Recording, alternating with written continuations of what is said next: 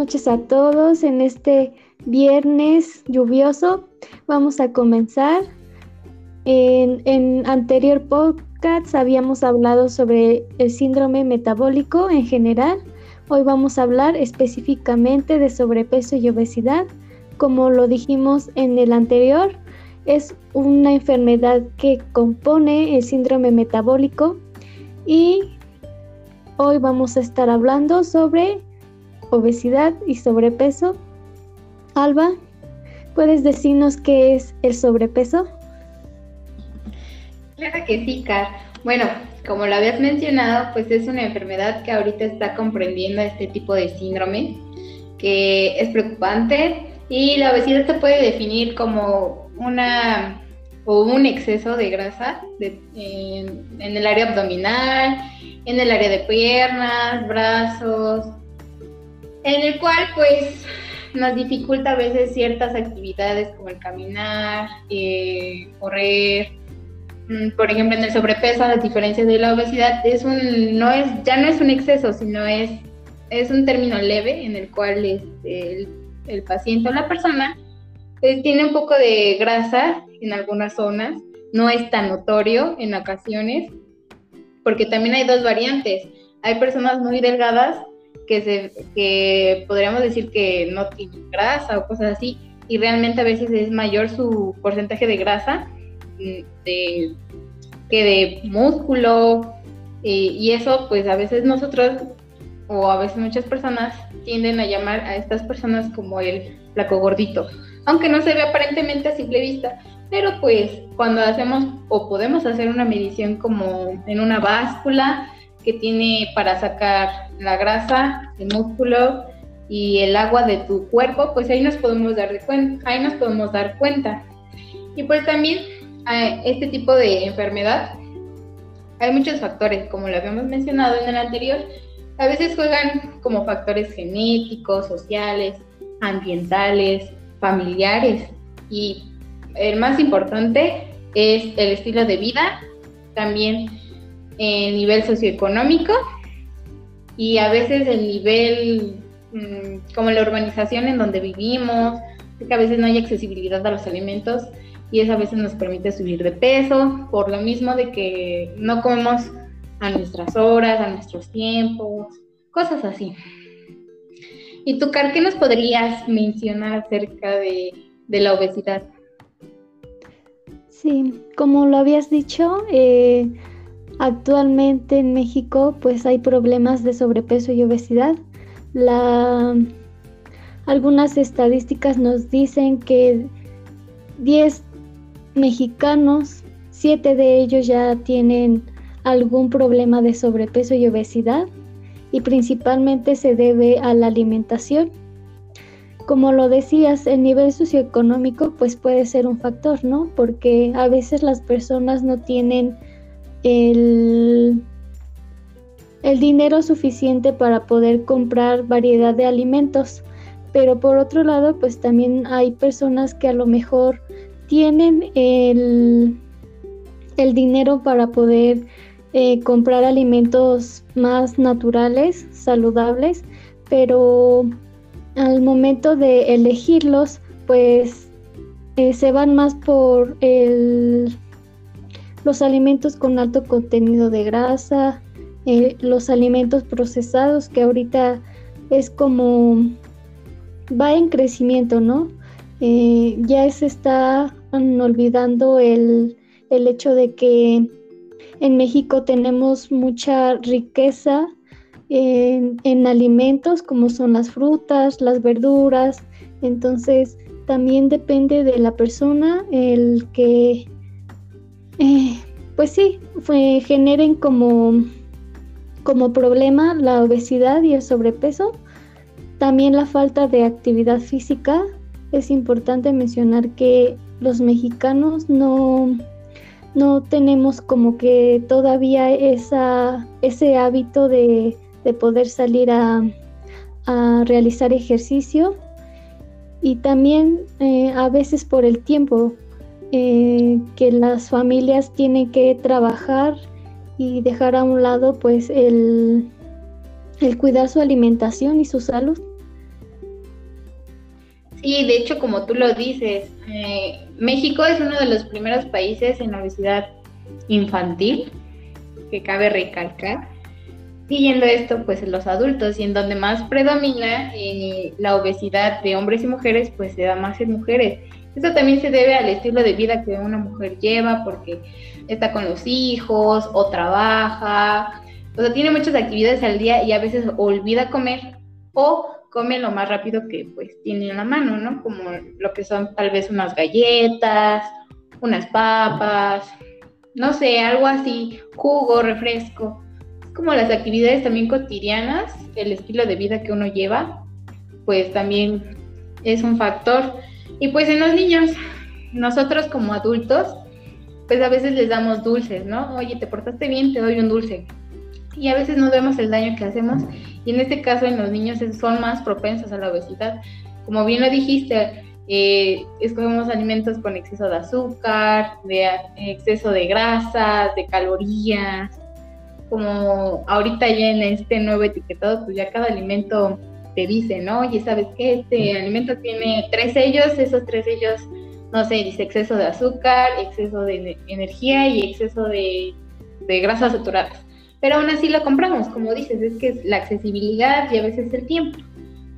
También es importante pues detectar algunos signos, en este caso es como el exceso de grasa en parte abdominal, en, este, los brazos, piernas, a veces eh, atrás de la espalda se forman los, como los famosos gorditos, pues eso también ya es signo de que pues, estamos teniendo un porcentaje de grasa. A lo mejor no se va a ver como tal un exceso en casos de sobrepeso, pero pues para evitar una obesidad, pues sí hay que estar constantemente checarnos, ir al médico, al nutriólogo si lo necesitas, que son como los signos más importantes.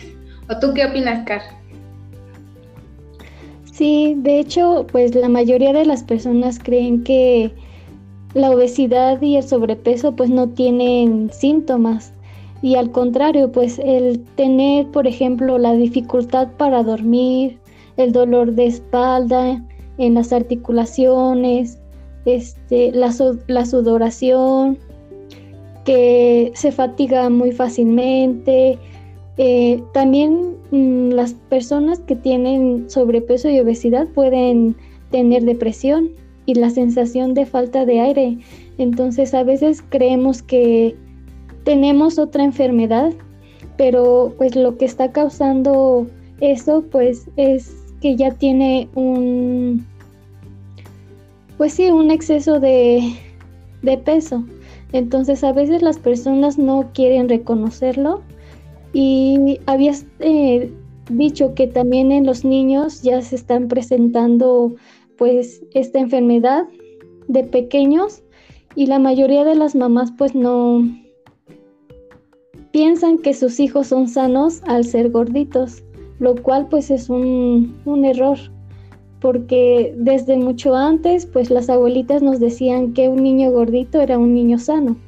Entonces esa cultura o eh, idea que tenemos es muy, ciertamente muy, muy falsa. Entonces es importante pues tomar en cuenta que sí existen signos y síntomas que nos están diciendo que eh, hay algo mal en, nuestro, en, nuestra salud, en nuestro cuerpo y a veces pues no lo dejamos que se complique más. Entonces las complicaciones que provoca la obesidad y el sobrepeso son bastantes. Eh, no sé si puedas mencionarnos un, alguna, Salva. Claro que sí, por ejemplo, las complicaciones, como tú bien dices, la falta de, aire, de oxigenación y eso que nos genera pues a veces pues sueño, mareos.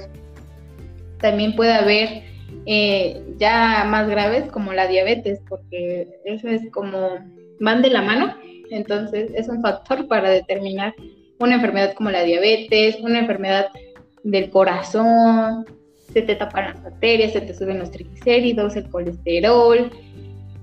La presión en dado, en dado caso ya pues, puedes presentar también hipertensión y de ahí se van derivando ya más complicaciones, que pues más adelante en los siguientes podcasts pues vamos a estar hablando, no para cortar el tema, sino para que ahorita nos vayamos lleno de, eh, de esta enfermedad que es sobrepeso y la obesidad, porque sí, sí es una enfermedad.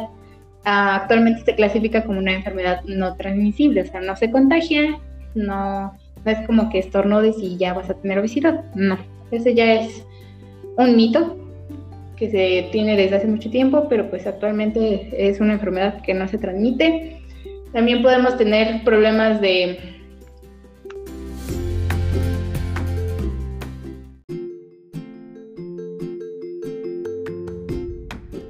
lo había mencionado y de ahí más variantes. ¿Y tú qué nos puedes hablar, Carlos? Así es como que lo más grave que nos puede provocar la obesidad y el sobrepeso pues es tener enfermedades cardiovasculares. Y también pues como lo decíamos es un parte importante del síndrome metabólico. Entonces ahí eh, se adentra lo que es la hipertensión arterial y pues el desarrollo de diabetes. Entonces por eso también es importante eh, conocerlo.